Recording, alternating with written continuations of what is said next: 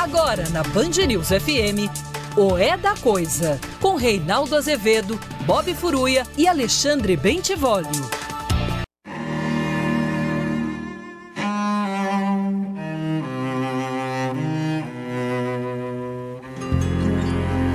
O bandido e o mocinho são os dois do mesmo ninho.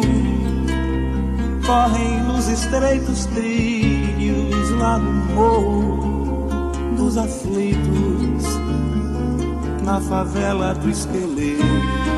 São filhos do primo pobre, a parcela do silêncio cobre todos os gritos e vão caminhando juntos o mocinho e o bandido de revólver de brinquedo porque ainda são meninos quem viu um pavio aceso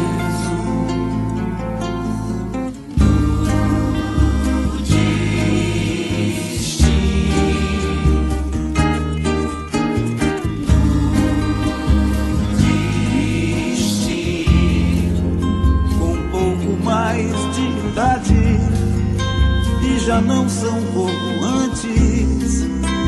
Depois que uma autoridade inventou-lhes um flagrante, quanto mais escapa o tempo, os falsos educandados, mais a dor é o documento que os argentinos separam. Não são mais dois inocentes, não se falam cara a cara. Pode escapar ileso do medo desatino? 18 horas e 2 minutos no horário de Brasília. Já começou para todo o Brasil mais uma edição de É da Coisa com uma letra formidável, espetacular, de Sérgio Sampaio, Pavio do Destino, é, que eu diria, num, num outro tempo, num mundo um pouco mais generoso, tem uma reflexão profunda aqui. Né? O bandido e o mocinho são os dois do mesmo ninho correm nos estreitos trilhos lá no Morro dos Aflitos. Não há bandido sem mocinho, é isso que, está, que se está dizendo aqui. Um depende do outro, são dois litigantes, um dá sentido ao outro. Portanto, todos aqueles que têm visões finalistas da história, eu vou fazer tal coisa para eliminar meu inimigo, esta eliminação, em última instância, seria uma tentativa de eliminação da própria história. Porque este inimigo que foi determinado não é inimigo determinado por Deus, é um inimigo determinado por escolhas que são humanas e precárias, como todas as escolhas. E daí que o, o, o Sérgio Sampaio coloca os dois mais ou menos como dois inocentes, que, embora adversários, pertencem ao mesmo ninho. E todos eles são do Morro dos Aflitos, da favela do esqueleto desta humanidade que pulsa em todos nós. Né? Quando a gente vê por aí alguns vagabundos é, com ideias finalistas para destruir o inimigo, especialmente é, é, uma, uma, uma turma começou a aparecer por aí que eu chamo os garotos de programas, né? e os velhos de programas também, né? que é uma gente a soldo, que quer destruir o outro, não quer dialogar com o outro nunca, quer destruir, inclusive, a democracia, o regime de liberdades, né? Se impor pela violência, pela truculência. Tem uma reflexão aqui espetacular de Sérgio Sampaio. Né? Que eu insisto, estou recebendo muita mensagem de gente jovem que está descobrindo, cara. Graças a Deus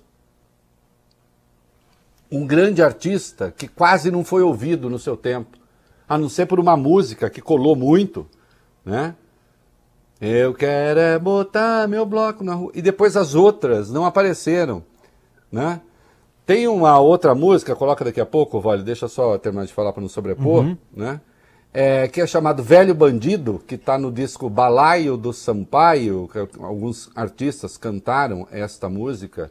é, cantaram músicas dele, né, no Balé de Sampaio, essa que eu acabei de tocar é do disco Cruel, que foi produzida pelo Zé Cabaleiro, né, que é chamado Velho Bandido, que aí ele usa o tema do anti-herói. Então, num país em que todo mundo é, fo, fo é fogão, né, fogão, entendeu? Todo mundo é fogão, todo mundo é valente, todo mundo é... Todo mundo ele se coloca no lugar do anti-herói. Daquele que se autodeprecia não porque tenha problema de autoestima, mas como uma espécie de exercício de humildade e chamando a todos para reconhecer a precariedade que afinal é, habita todo mundo. Né? Está no disco também Balai do Sampaio, que é produzido pelo Sérgio Natureza, é, e originalmente no disco Tem que Acontecer, né? de 1976. Solta aí, é, Velho Bandido. Vai, Rogério.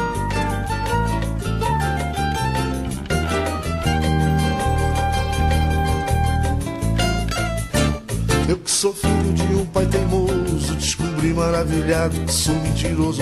Sou feio, desidratado, infiel, bolinha de papel, que nunca vou ser réu dormindo. Eu descobri como um velho bandido que já tudo está perdido nesse céu. De cinco eu que só tenho essa cabeça grande, repenso pouco, falo muito e sigo pra diante. Descobri que a velha arca já furou, quem não desembarcou, dançou na transação dormindo. E como eu fui o tal velho bandido. É isso aí com Jardes Macalé, velho bandido. Muito bem, boa noite, Valho Bene, boa noite, boa Bob noite, Furruia. Boa noite, Miguelinho. E aqui está Miguelinho. Né? Ah, coisa linda. O Miguelinho prometeu hoje dar aula de direito para garotos de, programa e de programas e velhos de programas que não leem a Constituição, né? Porque é o seguinte, aí vai, gente, pelo menos lê a Constituição para justificar o cheque, o depósito, né? E, e, tenta torcer, fala, olha, não é bem isso que a Constituição diz, alguma dignidade. Não é possível, assim, ser a indignidade no seu estado mais puro. Né, Miguelinho? Olha lá, coisa linda. Dá um, fala alô para o seu público. Fala, eu já gravei um vídeo hoje, tá? Agora, minha mãe está lá em casa, eu não dou bola para mais ninguém para não ser, a não ser a ela. Né, meu filho? Falei, vô, não me pega pela chivaca porque dói. tá aqui. Pega aqui, meu amor. Ah, vai com a mamãe. É isso aí. Muito bem. Não invejem meu gato. Tenham o seu próprio. Recomendo.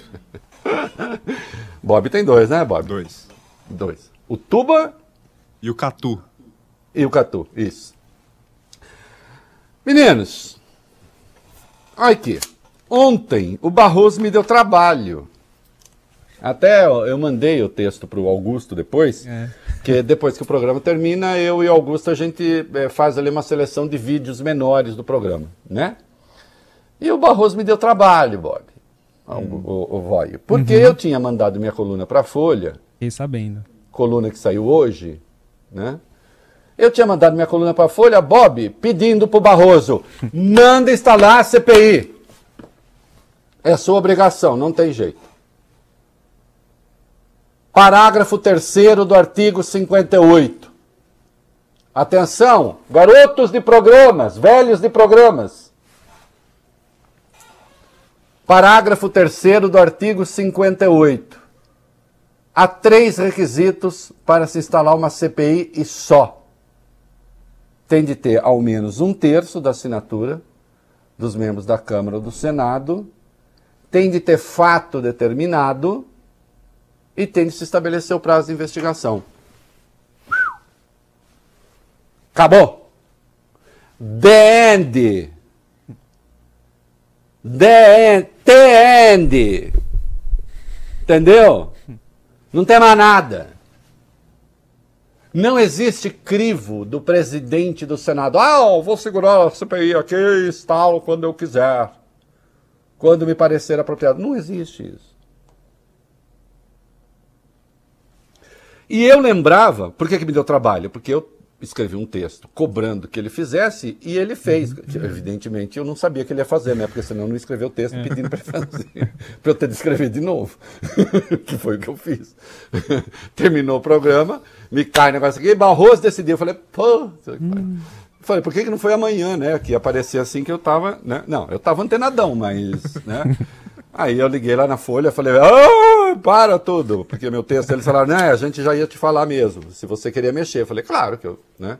Aí eu mexi no texto, inclusive parabenizei o ministro, o texto que saiu já saiu é, com a, a, mudança. E isso que os, os, meus colegas da Folha sabem que é verdade, que foi assim mesmo que aconteceu. Né? Muito bem. É, naquele texto em que eu mandei o primeiro e depois, obviamente, eu repeti a questão no segundo texto, eu lembrei ali o que aconteceu com a CPI do apagão aéreo em 2007. É. Hum? E pau que dá em Chico, dá em Francisco, como se diz por aí. Uhum. Pau que dá em Lula, dá em Bolsonaro. Em 2007, nós tivemos aquele problema aéreo no Brasil, de, de, de uh, os aeroportos, etc. Vocês se lembram disso, não? Uhum. Em setembro de 2006, caiu um avião da Gol, teve aquele choque com um avião da Legacy, em razão de um problema de torre que é, deu ali uma falha de comunicação. E o avião da Gol caiu, matou 154 pessoas, um Boeing 737. Isso foi setembro de 2006.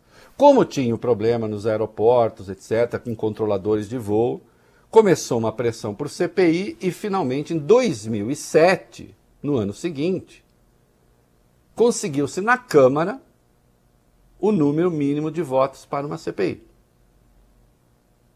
Arlindo Quinalha presidente da Câmara do PT, mesmo partido do Lula, governo. Governos não gostam de CPIs. É um clássico.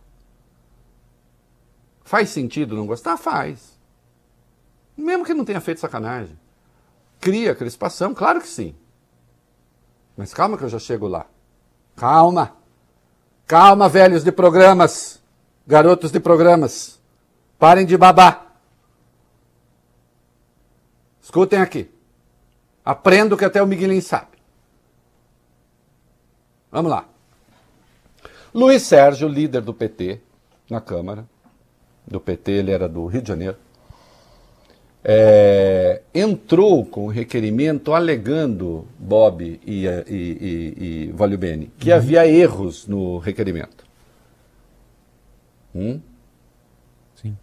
Entrou com uma questão de ordem. Quero submeter este pedido ao Pleno. Arlindo Quinalha, creio eu, e não estou supondo nada, que mais ou menos em combinação com Luiz Sérgio, então Arlindo Quinalha cumpriu o seu dever constitucional. Chegou lá, cumpriu os requisitos, falou: tá bom, aceito, vamos abrir. Luiz Sérgio recorreu. Eu acho que o Quinalha, à época, deveria ter dito: hum, hum, não cabe esse seu recurso, não. Mas ele aceitou. Aceitou, pôs em votação, e atenção, a maioria do plenário derrubou a CPI. Derrubou a CPI, o que nesse caso agora nem aconteceu.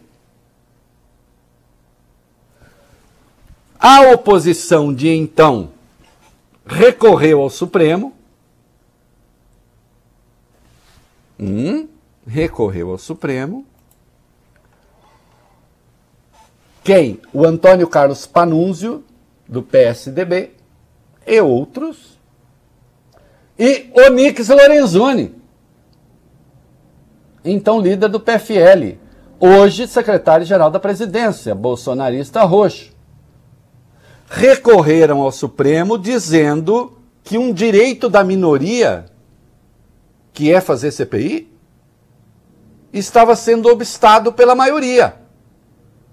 Porque a CPI é um instrumento que tem as minorias nos parlamentos do mundo, uma investigação, o nome que for, para que não sejam esmagadas as minorias pelas maiorias. Celso de Mello concedeu uma liminar, disse instale-se a CPI, submeteu a sua decisão ao Pleno do Supremo e ganhou por unanimidade. E atenção, uma CPI que havia sido derrubada pelo Pleno da Câmara foi instalada por ordem do Supremo. Isso está na minha coluna da Folha hoje, de manhã, que eu escrevi ontem. Eu nem sabia que o Barroso ia decidir. Eu estava todo pimpão, o, o, menino, porque eu falei assim, vou lançar a questão, né? Você vem já! Mas aí o ministro se antecipou. Ah, o Barroso combinou com você. Não, gente, a gente nem é da mesma enfermaria, como eu costumo brincar, né? Olha aqui. No acórdão, que é quando o ministro que sai vencedor num julgamento redige a decisão, no acórdão, com a assinatura dos 11 ministros, diz Celso de Mello. A norma inscrita no artigo 58, parágrafo 3 da Constituição da República, destina-se a ensejar a participação ativa das minorias parlamentares no processo. O direito de oposição, especialmente aquele reconhecido às minorias legislativas, para que não se transforme numa prerrogativa constitucional inconsequente, há de ser aparelhado com instrumentos de atuação. Então, assim, ah, a minoria tem direito, mas isso é uma abstração. Não! A CPI, cumprindo aquilo que pede a Constituição, ela tem de ser instalada e não tem crivo de ninguém é um instrumento de minoria. E ali, como era uma situação muito particular, porque a maioria havia derrubado a CPI, escreve o Supremo: a maioria legislativa não pode frustrar o exercício pelos grupos minoritários que atuam no Congresso Nacional do direito público subjetivo que lhes é assegurado pelo artigo 58, parágrafo 3 da Constituição. Isso está na minha coluna da Folha, escrita ontem. Isso está num texto meu hoje de manhã no blog. Eu não tenho nenhum problema. Olha aqui, eu sou transparente com os ouvintes, eu sou transparente com os, eleit com os leitores, eleitores, eu não vou me candidatar nada, Deus me livre e guarde a minha, o meu primeiro texto na Folha, que deve ter saído em parte do, do impresso, eu até fazia um elogio ao, ao, ao, presidente do Senado, dizendo que ele era uma pessoa ponderada, que eu julgava estar sinceramente interessado em evitar crispações. Quando ele reagiu de maneira destrambelhada, absurda e errada à decisão do Supremo, eu fui lá e falei: é, eu vou mudar esse texto, vou retirar o elogio. Eu elogio quem merece. Eu, não... eu elogio atuações, eu não elogio pessoas. Eu já critiquei 800 votos do Barroso aqui. Eu tenho certeza que dia 14 agora, que vai ter o julgamento do negócio lá do Lula, certeza. Eu tenho quase certeza de que eu vou criticar o voto dele. Quase, não sei. Meu problema não é com pessoas. Nunca. Eu não tenho problema com quens. Eu tenho problema com ques. As minhas questões se dirigem aos ques, não aos quens. Esse voto está certo, esse voto é impecável, esse voto é correto, esse voto obedece à Constituição. Sabe quem deu entrevista em 2007 falando que o Supremo tinha que instalar a CPI, mas atacando o Supremo. Até fiz referência a essa entrevista dele no meu texto no blog hoje de manhã. O Jair Bolsonaro. O Jair Bolsonaro. Dizendo que o Supremo. Aí ele fala: é, não sei, né? O Supremo tem lá seis pessoas do PT.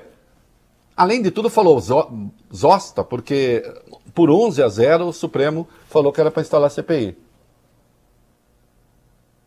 Aliás, se é coisa que gente escolhida pelo PT no Supremo de fato não fez, foi ajudar o PT, né? Quando o Lula foi mantido na cadeia, dos seis votos, cinco eram de indicações do PT. Por enquanto, um único indicado pelo Bolsonaro, nas duas vezes importantes em que votou, votou atendendo aos pedidos do governo. Né, Cássio com K? Vergonha alheia, hein? Alheia não, própria também, né? Mas isso precisa ter. Não tendo, só sobra alheia.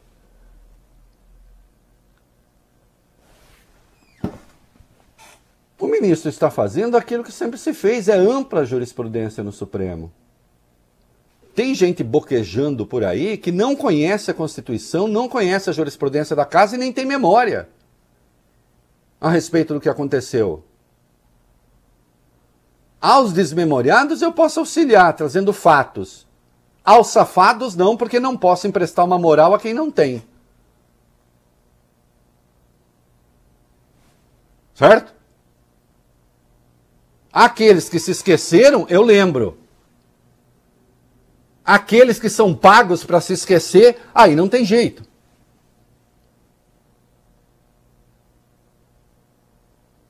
Aí Bolsonaro diz: ah, esta vai ser uma CPI. Na verdade, é para atingir o governo federal. Toda CPI busca, de algum modo, atingir o governo federal. Atingir não é para derrubar, é saber o que foi que fez. Ô Bolsonaro, quando você defendeu a CPI em 2007, em entrevista, sua turma toda, era o que? Era para ajudar o Lula?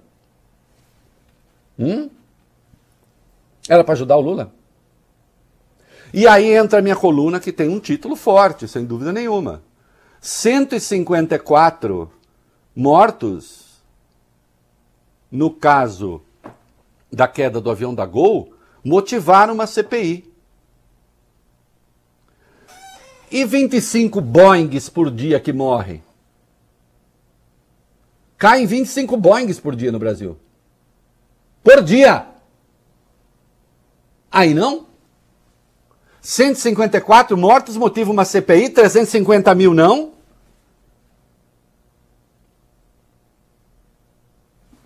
Sabe a minha diferença com esses vagabundos qual é?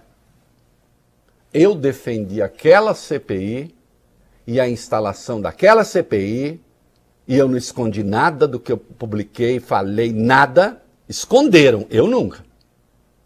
E agora estão fazendo lembrança seletiva. Dane-se, eu estou cantando e andando para vocês. Vão batendo que continua a crescer, vai. Eu defendi aquela CPI, estou defendendo essa. Vocês, vagabundos, defenderam aquela e estão tentando derrubar essa. Vocês entenderam a diferença entre quem tem coerência e quem é vagabundo? Quem é canalha? Eu defendi as duas.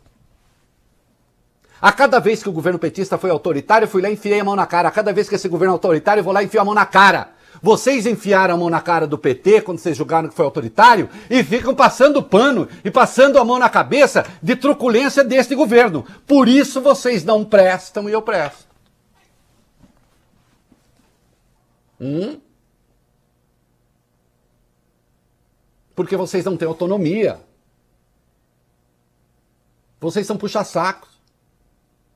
Vocês funcionam a soldo. E é provável que funcionassem antes também.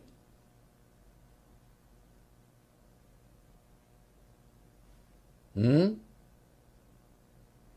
Não há nada, rigorosamente nada, de errado com a decisão do Barroso. Cumpre o que está na Constituição. Parece que o Major Olímpio estava entre os signatários. Havia 32 assinaturas, ele tendo morrido, 31, são necessárias 27. Sim, segundo o artigo 244 do regimento interno do Senado, eu não tenho, eu não quero esconder nada de vocês está aqui.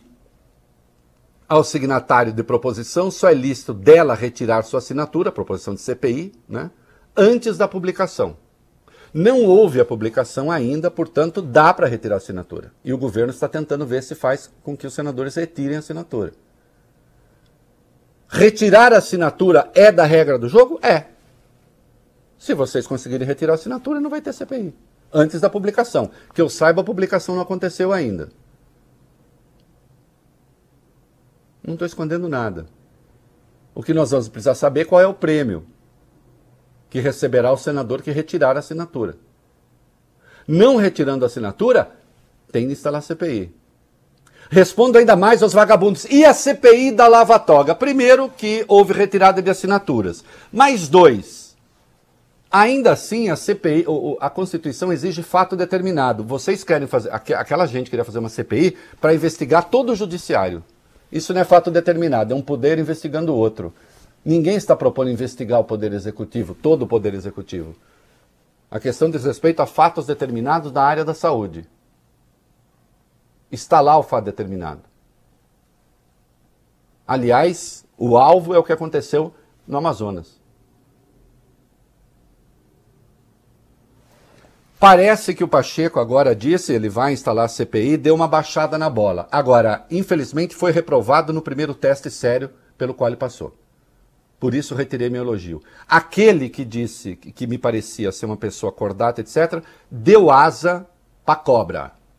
E nós vamos ver agora a reação do Bolsonaro, do Mourão, toda essa gente falando porcaria, toda essa gente falando agora, especialmente o Bolsonaro, que não falava em 2007.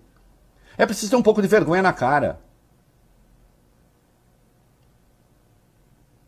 Ah, mas você criticou muito o PT, entrevistou Lula. Alguém me viu retirar a crítica?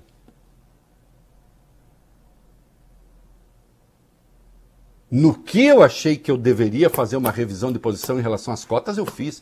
Publicamente eu não preciso esconder nada. Porque eu não estou a serviço de governos, nunca estive.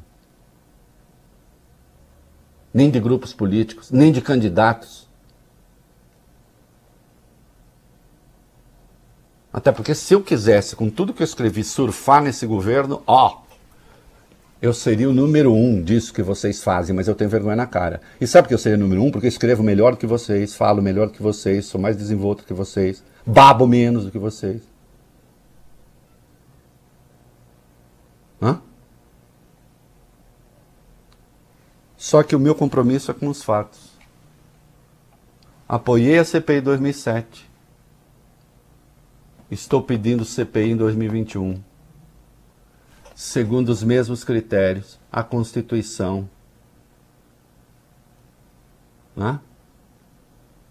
Eu tenho uma coisa que vocês não têm: independência. Vocês não são independentes. Vocês fazem política. Eu não faço. Okay? Bom, é... Acho que tá bom, né? Pra hum. gente já pode passar para o vídeo 2. Ótimo. Bob Furuia. Bolsonaro reagiu com a delicadeza habitual. Sempre uma pessoa muito cordata. Ele reagiu assim: olha, ali, a propósito, procure em 2007, quando se instalou a CPI, procure a reação do Lula. Vejam lá se o Lula quis fazer impeachment de ministro, ameaçou. Vejam lá em 2007. Comparem. Vão ficar bravinhos de eu falar isso? O governo falou: CPI, tá bom, CPI. E se organizou para enfrentar a CPI. Alguém atacou o Supremo? E de fato, à época, seis dos ministros, acho já, eram indicações do PT. Votaram todos contra o governo. Né? Como nós estamos vendo, uma indicação até agora do Bolsonaro.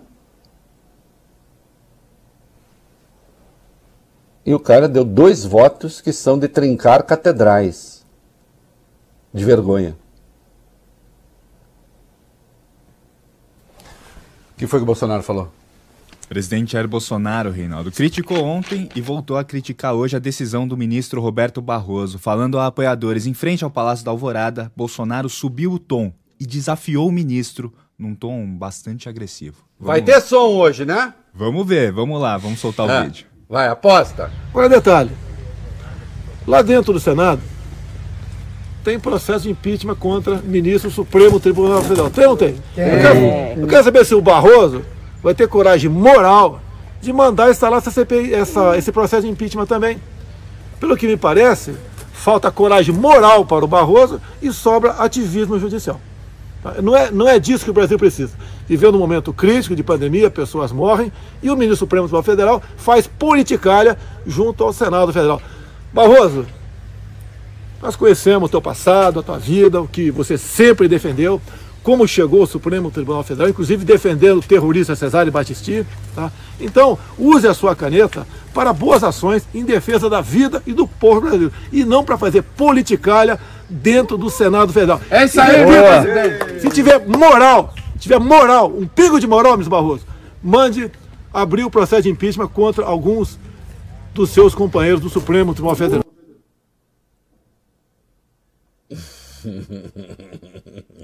Ô Bob! Bob! Oi. Se você tiver coragem moral, Bob, deposita 200 mil na minha conta, Bob. Tenha coragem moral. Sempre soube. Tenha coragem moral de fazer o que eu quero, Bob. Ai, meu Deus. Não, eu não vou ter, não. Olha, isso é do. Eu tenho vergonha até de ouvir.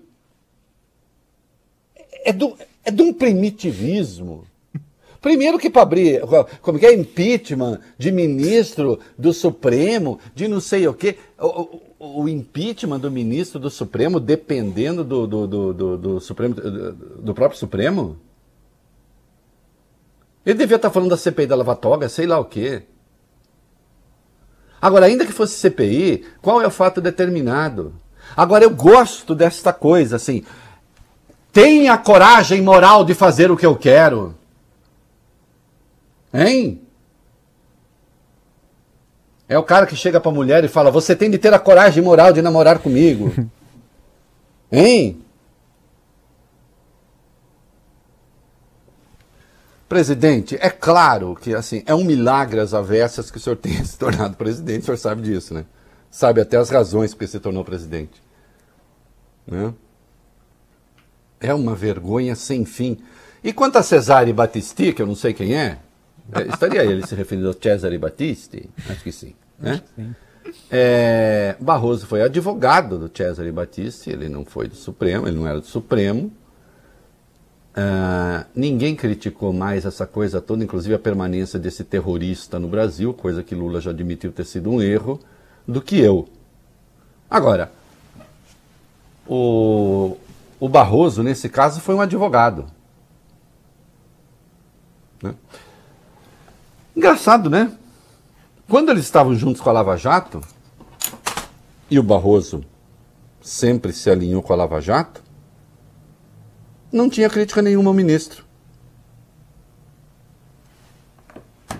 Ou, ou eles criticavam o ministro? Os alvos da canal. Lembra quando lavajatistas e bolsonaristas faziam passeatas conjuntas contra o Supremo e o Congresso? O Barroso nunca foi alvo. Porque o Barroso estava sempre com a Lava Jato. Então o ministro vira alvo aí atacando, sendo atacado pessoalmente quando vota do jeito que eles não gostam. Agora, quando vota como eles gostam, não.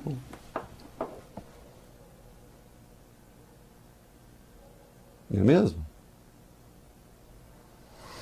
Ou o senhor vai dizer agora que o Barroso no, no Supremo ajudou o PT? Que vergonha, presidente. E o vice, não é? O vice, quando ele não está atacando a Argentina, que é o nosso principal parceiro comercial na indústria, demonstrando que, enfim, todos pertencem à mesma jaqueira, aí ele se sai com essa aí. Vai lá, Vale. O general Hamilton Mourão se posicionou contra a CPI e criticou a decisão do ministro Barroso. Falando com os jornalistas, ele disse o seguinte: concordo com outras opiniões que foram dadas. Isso para mim é uma interferência que não é devida. E também vamos colocar o seguinte: nós estamos vivendo um momento difícil, complicado. É um momento em que a gente precisa de união de esforços. E a CPI, a gente sabe, vai ser aquela discussão, aquela geração de atrito, e atrito não leva a nada, só faz perda de energia. Ah, é, é o, o, Pacheco tinha uma tese, ah, isso atrapalha a vacinação. Como que atrapalha a vacinação? Atrapalha o Brasil. Como que atrapalha o Brasil? Aí saiu agora um negócio aqui no Twitter da CNN. Ala do Supremo se incomoda com decisão de Barroso e atua para reverter CPI. Que ala do Supremo? Quem é a ala do Supremo que atua para reverter CPI? Com base em quê? Vão jogar fora a decisão de 2007? Ou era legítimo abrir CPI contra o governo Lula, mas não é legítimo abrir CPI contra o governo Bolsonaro?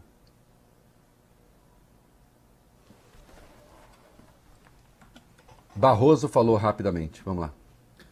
Ah, não, antes, antes o Supremo deu saiu uma nota oficial do Supremo. Isso. Eu teria feito uma nota mais dura, mas vai lá. Vamos Tá com a nota então do Supremo primeiro, Reinaldo. Diz o seguinte: o Supremo Tribunal Federal reitera que os ministros que compõem a corte tomam decisões conforme a Constituição e as leis e que, dentro do Estado democrático de direito, questionamentos a elas devem ser feitos nas vias recursais próprias, contribuindo para que o espírito republicano prevaleça em nosso país. Bom, É isso, e o Supremo e o Barroso, Vólio, vamos direto para a fala dele, também se manifestou depois do que procurou todo. Ele disse: Na minha decisão, limitei-me a aplicar o que está previsto na Constituição, na linha de pacífica jurisprudência do Supremo Tribunal Federal e após consultar todos os ministros. Cumpro a Constituição e desempenho meu papel com seriedade, educação e serenidade. Não penso em mudar. E finalmente, por inspiração do governo, o senador Carlos Viana começou a recolher assinaturas para protocolar um pedido de impeachment contra eh, o Barroso. É de um ridículo sem fim. Né? É, Carlos Viana do PSD de Minas Gerais. Aliás, o PSD tá uma maravilha, né? Porque o PSD tem o prefeito cloroconista lá de Chapecó, que fica fazendo é, campanha ah, com o negócio da cloroquina e dizendo inverdades sobre o número de doentes na cidade. O PSD é, foi quem moveu a ação para manter templos abertos aqui em São Paulo. Aquela ação que foi julgada, que teve como relator o Gilmar Mendes, derrotada no Supremo por 9 a 2. É, o PSD tem aquele deputado que ontem teve aquele que com as mulheres, que levou o, o Eduardo Bolsonaro a fazer aquela declaração fabulosa é, sobre a CCJ. E agora tem isso aqui. Hã? O PSD, por um acaso, pretende comandar, como diria, a luta armada da reação contra o Estado de Direito no Brasil? Ou isso aqui é ocasional? Tudo bem um partido dizer, não, aqui temos divergências de ideias. O problema é que até agora a divergência não aparece, né? só aparece coisa ruim. Né, Gilberto Kassab? Vamos comercial.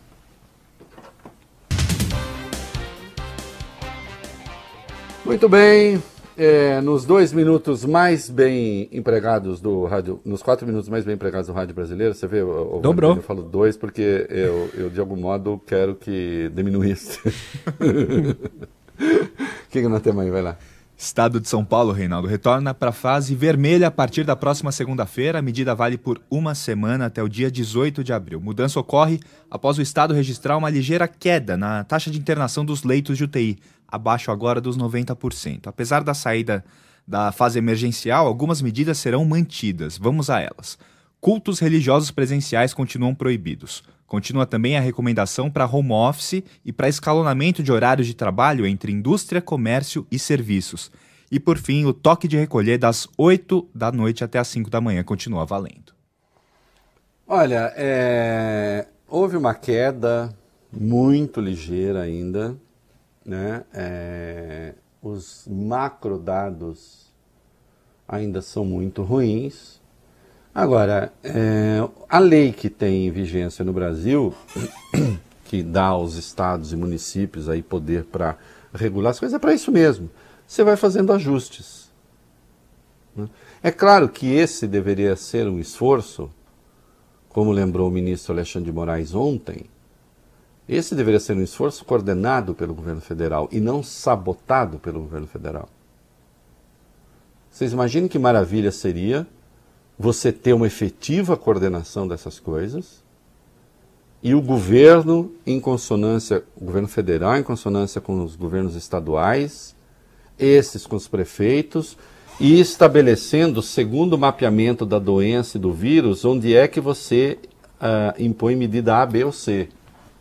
Claro que para isso você teria, seria mais fácil ter um monitoramento como se tem na China, né? Que por computador as pessoas, por, por celular as pessoas contaminadas são monitoradas. Mas a gente não tem isso. Então teria de ser pela via do convencimento também. Mas não, o presidente da República decidiu abrir guerra contra os governadores por uma questão puramente eleitoral. Então, atenção, senhor Rodrigo Pacheco, quando o senhor diz que ah, a CPI vai servir à exploração eleitoral, quem está fazendo exploração eleitoral da morte é o ilustríssimo senhor presidente da República. Porque faz tudo isso para manter unida a sua base e para ver se consegue chegar ao segundo turno e aí promover uma outra guerra. É, o que é que muda com essa coisa de São Paulo? Três coisas principais. As escolas vão poder receber alunos presencialmente desde que autorizadas pelas prefeituras. Competições esportivas profissionais como o Campeonato Paulista serão retomadas já a partir de amanhã, ainda sem público. Lojas de material de construção podem reabrir e os restaurantes estão autorizados a oferecer o serviço de retirada dos pratos, o chamado takeaway. Só não entendi porque que eu falei eu... que eram três mudanças principais, eu falei quatro, mas tá Ele falou bem. quatro, não, é. Tenho três coisas, o cara diz dez. É, olha aqui, eu já falei que eu sou contra esse negócio dos jogos. Repito, agora, a, as TVs que. É, a Globo em especial, que ali mostra os gols, poderia pelo menos não mostrar a hora da comemoração dos gols as pessoas se amontoando. Para quê? Aquele, aquela, aquela amontoação serve a quê? Para falar, ah, pega meu coronga. É para isso? Ah, não, mas todos eles são testados e tal. A gente sabe que isso pode haver falhas, e aí é uma questão de você não veicular maus costumes em tempos de pandemia. Só isso.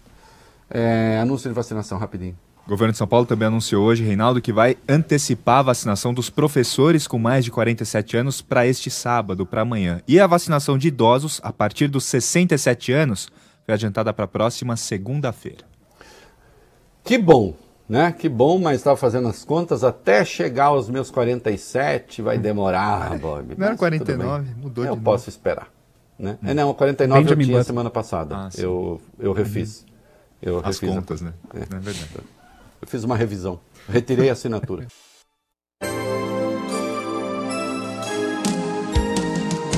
o coração de Deus é feminino, é a força de toda a criação, capricho do destino, a mãe da invenção coração de Deus é uma criança que dança entre todos os sexos. É a força do universo, uma eterna canção. E como é forte o feminino, coração de Deus E como é forte o feminino, coração de Deus.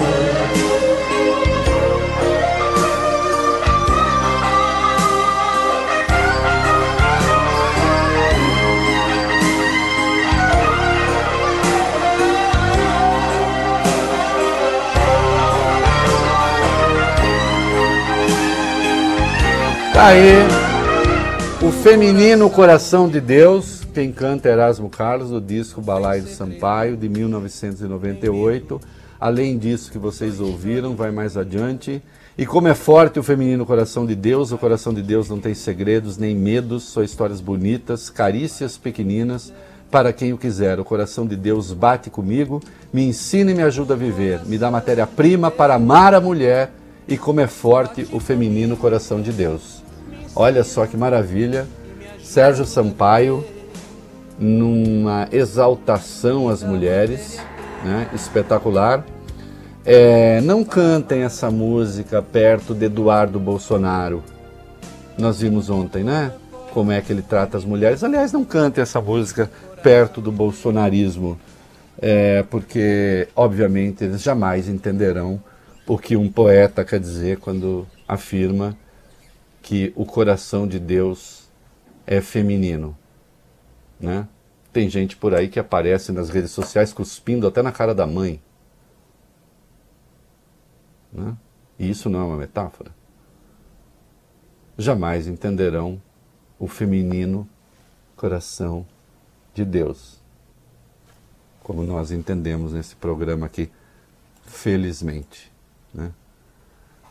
Um programa que eu não vou dizer que é feminista, porque eu acho que por enquanto é um lugar de fala, mas com certeza é um programa mulherista. Sem dúvida. Molecada, que nós tem aí? Vai lá. A subprocuradora-geral da República, Lindora Araújo, criticou o trabalho da imprensa na cobertura da pandemia. Em sessão no Superior Tribunal de Justiça, ela afirmou que o Brasil seria apenas o 47º país com mais mortes por Covid-19 no mundo, caso fossem usados os números relativos. Aspas para Lindora Araújo. Gente, o Covid está no mundo inteiro. Quando se lê as manchetes, parece que o Brasil é o único país do mundo que tem Covid. Parece que só no Brasil tem Covid. Estou apavorada. E ela continuou. Eu queria que, além de tudo, a gente ficasse com pesar e chorasse pelos mortos, mas não colocássemos o Brasil como o pior país do mundo. Somos um país enorme, com 220 milhões de habitantes que estão politizando o Covid. Avião. Opa, saiu a música que fazia tempo que não tocava. Não, ela não merece isso, não. Ô, doutora Lindora, tudo isso é por uma indicação para a PGR? A senhora é amiga da família Bolsonaro, né? Então, primeira coisa é assim, tudo bem. As pessoas podem ser amigas e não se deixar contaminar. No caso, parece que a senhora se deixou contaminar. Esse ranking que a senhora faz não presta para nada. O ranking que a senhora tem que ver é da Universidade Johns Hopkins. Sabe por quê? Porque nesse ranking tem, por exemplo, Luxemburgo, que é um trocinho desse tamanho assim, de um monte de milionário que resolveu não prestar atenção na Covid, e aí a contaminação explodiu. Não tem a menor importância. Nos países que têm importância, o Brasil está em 11 lugar. Viu? Então, primeiro a senhora se informe direito. Segundo, gente, lendo a imprensa parece que só tem no Brasil. A senhora está lendo a imprensa errada. Que imprensa a senhora está lendo? O tempo inteiro a imprensa está noticiando o que acontece no resto do mundo. Isto não é verdade. Quanto a chorar os mortos, convença o seu amigo Jair Bolsonaro a fazê-lo. Quem saiu por aí dizendo que todo mundo morre um dia, é, não foram os críticos do Bolsonaro, foi ele próprio. mania, né, de criticar a imprensa. Criticar a imprensa por quê? Porque a imprensa, em última instância, é sim responsável pelo que há de distanciamento no país. Né? Pelo que há de distanciamento no país. Um pouco de distanciamento. Doutora Lindora, a senhora outro dia pediu, cobrou informações dos governadores. Que providência a senhora tomou até agora, na sua esfera de competência, a respeito da falta de é, anestésico, de neurobloqueadores? Hum? É preciso ter alguma elegância, até no adesismo.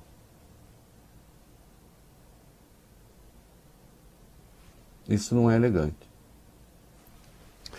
A propósito, eu deixei passar o Fábio Faria, que é ministro das Comunicações, que organizou inclusive o jantar do Bolsonaro com os empresários, disse o seguinte: no momento sobre a CPI, no momento em que todos pedem união entre os poderes, a união entre os poderes, acho que foi o Bolsonaro atacando o governador Dória em termos impublicáveis na reunião com os empresários. É isso? É, nos surpreendem decisões sobre uma CPI, por quê, Fábio Faria? Você já leu a Constituição? Que em nada contribua para vencer a pandemia. O objetivo de uma CPI não é vencer a pandemia. Quem tem que vencer a pandemia é o governo tomando medidas corretas. Nossos esforços não deviam estar concentrados em combater a Covid-19 e vacinar os brasileiros? Sim, os esforços do governo federal. Aliás, o Congresso fez na sua parte o que lhe cabia, tentou inclusive ver se os Estados Unidos vendiam vacina para cá. É hora de união, não de politização e do caos. Sim, é verdade. Quem está politizando?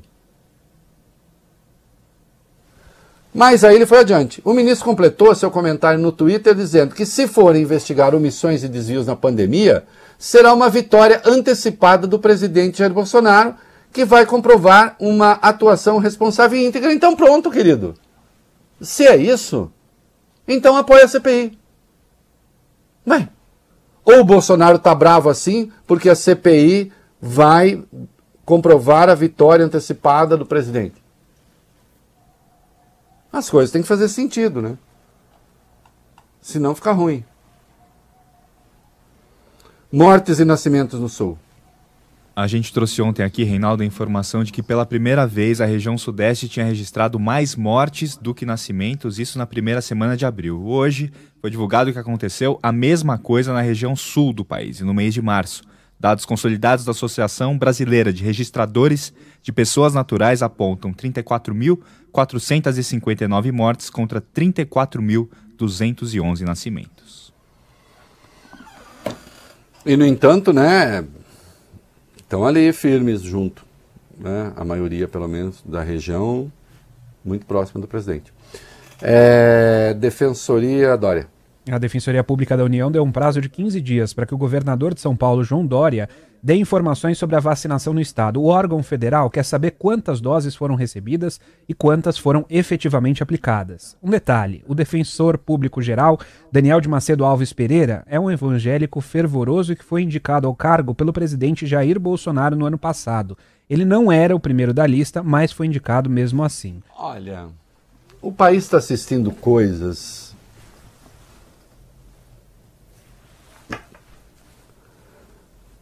o nosso defensor público geral foi se incomodar com a vacinação em São Paulo, que é o estado de onde saíram até agora 80% das vacinas aplicadas no Brasil. Vacinas que só existem por iniciativa do governador. Vacinas essas que foram sabotadas pelo presidente da República. Governador esse que, insisto, foi demonizado na reunião de anteontem com os empresários no jantar. É preciso que se apure, não é uma acusação, mas é preciso que se apure se o cargo não está sendo usado para promover perseguição política. É estupefaciente. Ou não é este o Estado de São Paulo que está fazendo as vacinas? Que vacinou a primeira pessoa? Que fez o acordo? Que vai vender agora até meados do semestre 54 milhões de doses ao governo federal?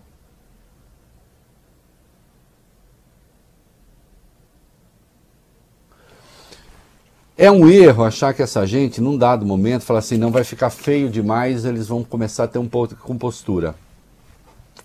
Não vão. Sempre será um erro apostar nisso. Cronograma de vacinas.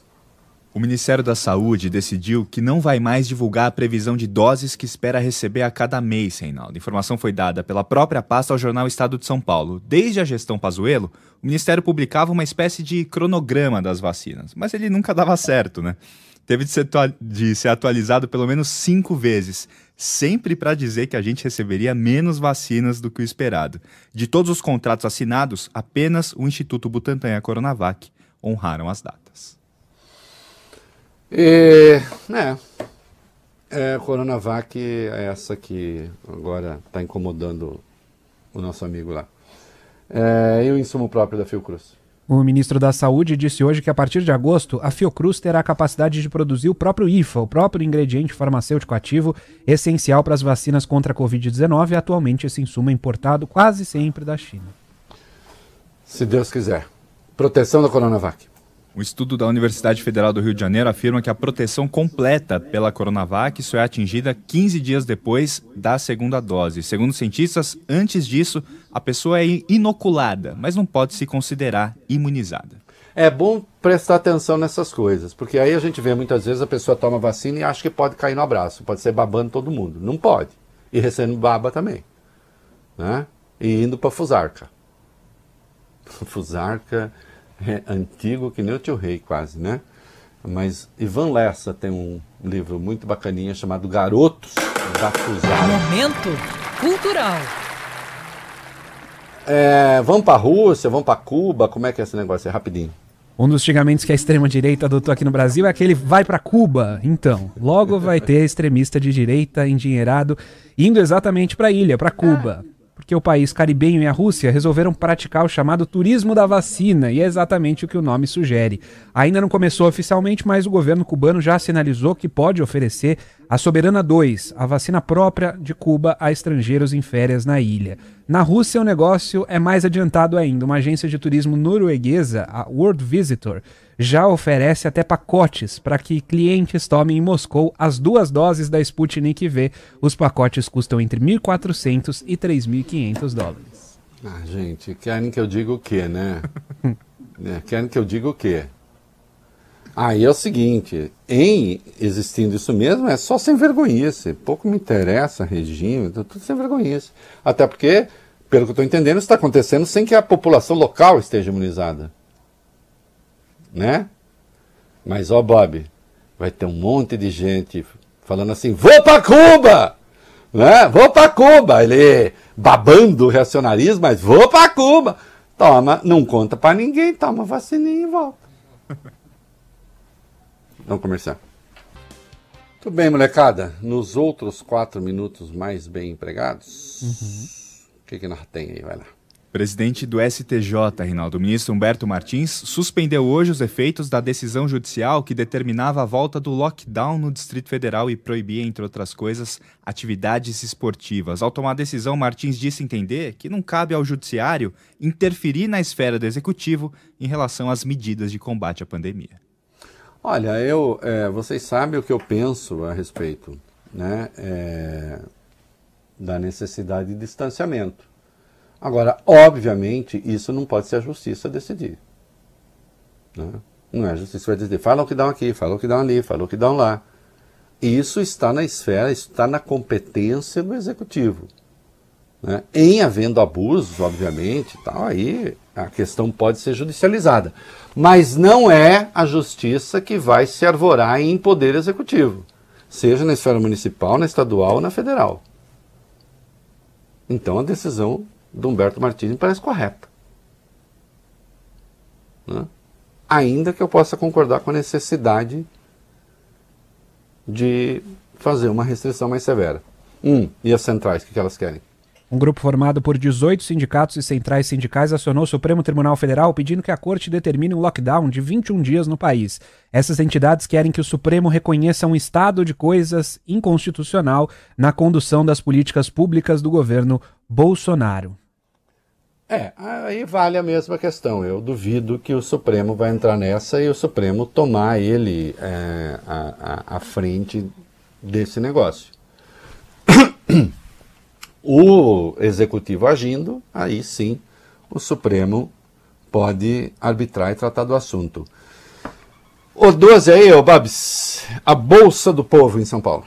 Governador João Dória, Reinaldo, enviou nessa semana um projeto à Alesp para unificar todos os programas sociais disponíveis à população. Um benefício chamado Bolsa do Povo pagará até 500 reais por pessoa. Segundo o Palácio dos Bandeirantes, o auxílio mínimo será de 100 reais. Estimativa é que 500 mil pessoas recebam o benefício. Bom, nada opor e tudo a favor. Quanto mais houver condições orçamentárias para fazer, a situação realmente está dramática. Né? Aliás, depois eu quero acertar com a banda a partir de segunda-feira, essa campanha da fome, continuando, eu quero que a gente entre de cabeça aqui no programa Uhum, também. sim. Né? Porque é absolutamente necessário, a coisa está muito ruim.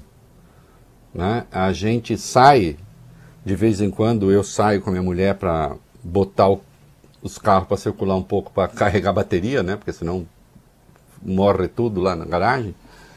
É, e a gente anda um pouco pela cidade, tá horrível a coisa. né? E basta você ter um pouco de critério para saber que muita gente está ali na rua, assim, é morador recente de rua. O que eu quero dizer? Existe uma condição crônica, muitas vezes, de pessoas que são vítimas do crack, de drogas, e que você vê que estão morando na rua há muito tempo. É claro que isso é muito grave, que essas pessoas merecem atendimento e não poderiam ficar sem o relento. Mas o que eu estou dizendo é: existe ali um quantum crônico dessas pessoas, e é muito fácil perceber que hoje você tem uma faixa suplementar de gente que passou a morar recentemente na rua, em razão da crise. Oh, tá vendo que dá pra fazer lockdown? Não, presidente. A economia padeceria muito mais se fizesse o que o senhor quer. E o país viveria a situação ainda mais extrema do que essa que está vivendo. É, dá tempo rapidinho, P1 São Paulo. Um estudo feito pela Universidade Federal de São Paulo, a Unifesp, mostra a capacidade de transmissão da variante brasileira do coronavírus. Foram analisadas amostras de pacientes que passaram pelo Hospital São Paulo nos últimos meses. De acordo com os pesquisadores, em 12 semanas, em 3 meses, a variante P1 passou de 0 para 91% dos casos na capital Olha paulista. o desastre que isso significa. E nós sabemos, mais contagiosa e também mais letal. E rapidamente dá para falar da presença do P1 nos Estados Unidos. A P1 já é a segunda mutação mais detectada nos Estados Unidos, atrás apenas, Reinaldo, da variante britânica. E é por isso que no mundo essa coisa que está acontecendo no Brasil chama atenção, porque não existe, não existe um- uma contaminação nesta proporção que fique restrita ao país. Né? É isso aí. E estamos de volta, não vai dar tempo de dar detalhes, mas segunda-feira sim, é recebidos do blogueirinho. um xadrez, um dicionário de xadrez de A a Z, recebi, depois eu vou falar quem, quem mandou, cartinhas super carinhosas, um dicionário manual ilustrado de la língua espanhola, olha que coisa linda, isso aqui é um livro que foi do avô da pessoa que mandou, segunda-feira falo também, e uma aguardente de jambu, né, aí. Opa. Rece- Recebidos do blogueirinho. É, mandaram uma BMW. Gente, BMW eu não posso receber. Queridos, obrigado. Segunda-feira eu falo no detalhe, tá? Vou dar uma olhadinha direitinho, vieram cartinhas. Mandaram para a Band e demora até chegar para mim, é, é, porque junta as cores para mandar. É, rapidamente, aí meninos, bem rápido, porque eu, eu- conheço a capacidade de síntese de vocês e vocês não conhecem a minha. É, Guedes Orçamento, vamos lá. É, hoje o ministro da Economia falou sobre esse desacordo sobre orçamento entre governo e Congresso. Num primeiro momento, adotou um tom ameno, conciliador, disse que todo mundo tem um pouco de erro e um pouco de razão. Depois, atacou um colega de ministério. Sem citar nomes, disse o seguinte: Foi justamente essa vontade de acertar que acabou quase duplicando o que era o acordo político para emendas. Todo mundo quer acertar que é a inauguração de uma obra aqui, uma obra ali. Aí tem um ministro também, tem sempre um ministro mais ousado, tem ministro fura-teto, tem de tudo aqui. Nossa, deve ser o Marinho. Ele não se conforma. Né? Olha, tem um rombo aí de 30 bilhões, acho, é, no orçamento e eles não conseguem se entender. E por enquanto, né, conseguiram cortar 10, mas ainda sobram 20. É, e vamos pedalar, vamos pedalar. Vai. Como você disse, Reinaldo, esse texto do orçamento é insustentável, não tem como passar. Ele, por exemplo, deixou o governo sem recursos suficientes para o Plano Safra, e foi exatamente o Plano Safra que ficou sem repasses da União em 2015, serviu de base para a denúncia contra Dilma Rousseff. É, né? Inflação em alta. Inflação oficial do país ficou em 0,93% em março, o pior resultado para o mês. Nos últimos seis anos, no acumulado em 12 meses, o indicador rompeu a barreira dos 6%, agora chegou a 6,10%. Olha, queridos, tem algum erro? É, é, oh, será que o Brasil continua a fazer estoque regulador de alimentos como fazia antes? Ou não fez e largou tudo por conta da variação das commodities agrícolas? A inflação de alimentos é uma coisa escandalosa. Depois não reclama. Juntando o preço do gás, aí tá, alguém poderia fazer piada tétrica. Gente, tudo bem que o gás seja caro porque não tem o que cozinhar mesmo. É isso? É, leilão dos portos, rapidinho. Leilão de cinco terminais portuários é, foi leiloado por 216 milhões de reais em bônus, mais promessa de investimentos de 612 milhões. É, isso tá andando, não foi nada espetacular, mas enfim, um pouquinho, tá bom. É isso aí. Bob, eu acabei mandando pro meu amigo Jeffs, que agora é a 32, tá? Porque eu tô falando com o Jeff. Ele vai ler, então. Ele recebeu, deve ter falado, ih, o doido lá que tá. ah, vamos lá. A Receita Federal, Reinaldo, defendeu um aumento na tributação dos livros. Em um documento enviado ao Congresso, o órgão afirma que os pobres não leem no Brasil e que por isso os impostos deveriam subir para que o dinheiro fosse usado em programas de governo. É, isso daí é que a Receita acha que todo brasileiro é que nem eu. Não lê nem receita de é, repelente quando tá no banheiro ali naquela minha casinha de praia lá onde trabalhava a Val do Açaí. Olha, uma das coisas mais vergonhosas, talvez, assim, a, a, isso inclui livro didático. Como é que alguém, um burocrata, propõe isso, ainda que fizesse sentido, mas vem com a justificativa: pobre não lê. Quem lê é rico. É, a, a única coisa razoável a fazer nesse caso é falar assim: precisamos criar um estímulo, inclusive fiscal, para pobre ler.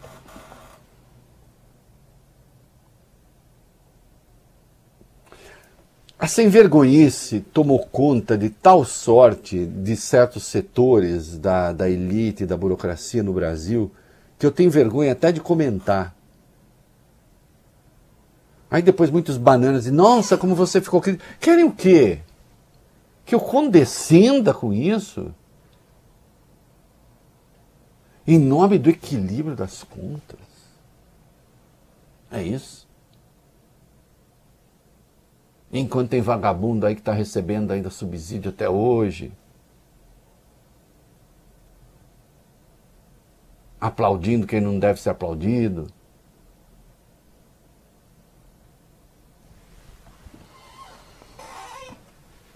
É inacreditável apenas. Dá tempo ainda de alguma coisa, Vale, ou não? Se não dá, não, Não tem dá, problema. não dá. Hã? Não dá. Vamos acabar bem a sexta-feira. É isso, é o cara da receita. Ele quer me tirar o direito de falar. Vai. É, sobre os ricos mesmo. Muito bem, é, estamos no encerramento, né, Vai bem? Aham, dois minutos. É, dois minutinhos.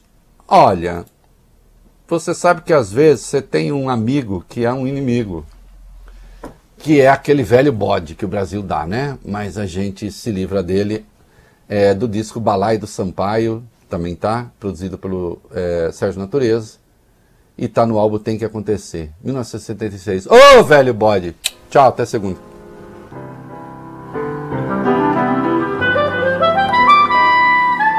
Pode.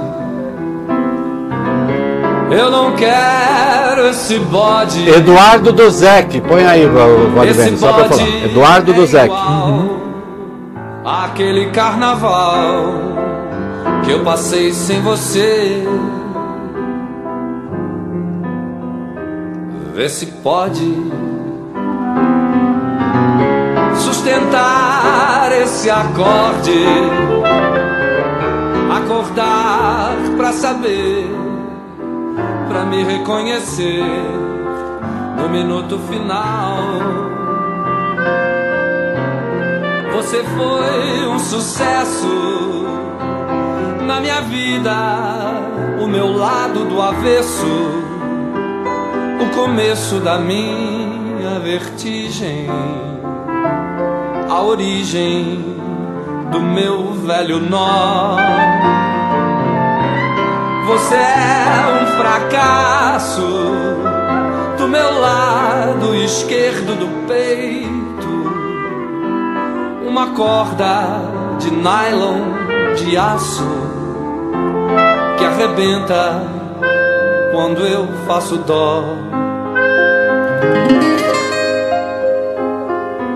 Pode,